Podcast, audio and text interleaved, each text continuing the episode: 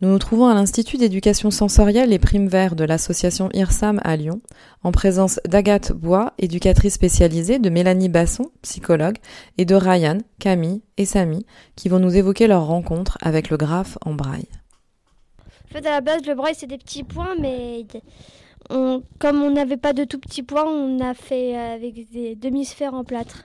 Et après, on a marqué en noir pour, euh, pour bah, que les, euh, les gens qui savent pas lire euh, en braille, ils comprennent ce que ça veut dire en, noir. D'accord, super.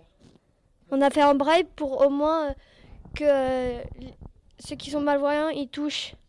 Alors que si on n'avait pas fait en noir, les autres, ils, ne comprendraient rien. D'accord. Donc ce qui fait que voilà, c'est accessible à tout le monde. En fait. Oui.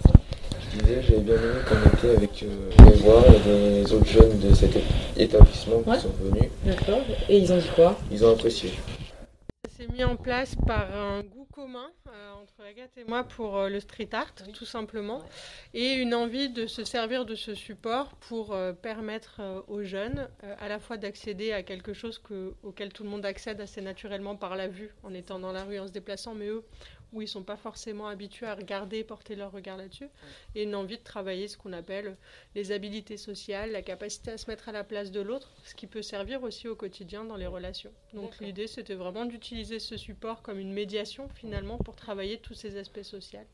Et puis l'accès à la culture. Et ouais, l'accès à la culture et à la création, qui est, euh, qui est quand même quelque chose qui est... Euh, difficile et compliqué euh, quand on est déficient visuel, qu'il l'est encore plus quand on est dans un centre toute la semaine. Euh, et donc l'idée, c'était de pouvoir euh, leur offrir l'accès à ce support qu'ils pourraient retrouver assez facilement avec leur famille en allant se balader les week-ends. voilà, c'est et puis c'est un support très universel. Et donc on a un artiste qui s'appelle BG Gaming? c'est qui? Merci Ryan. Et moi Et c'est toi, c'est comment The Cat. The Cat.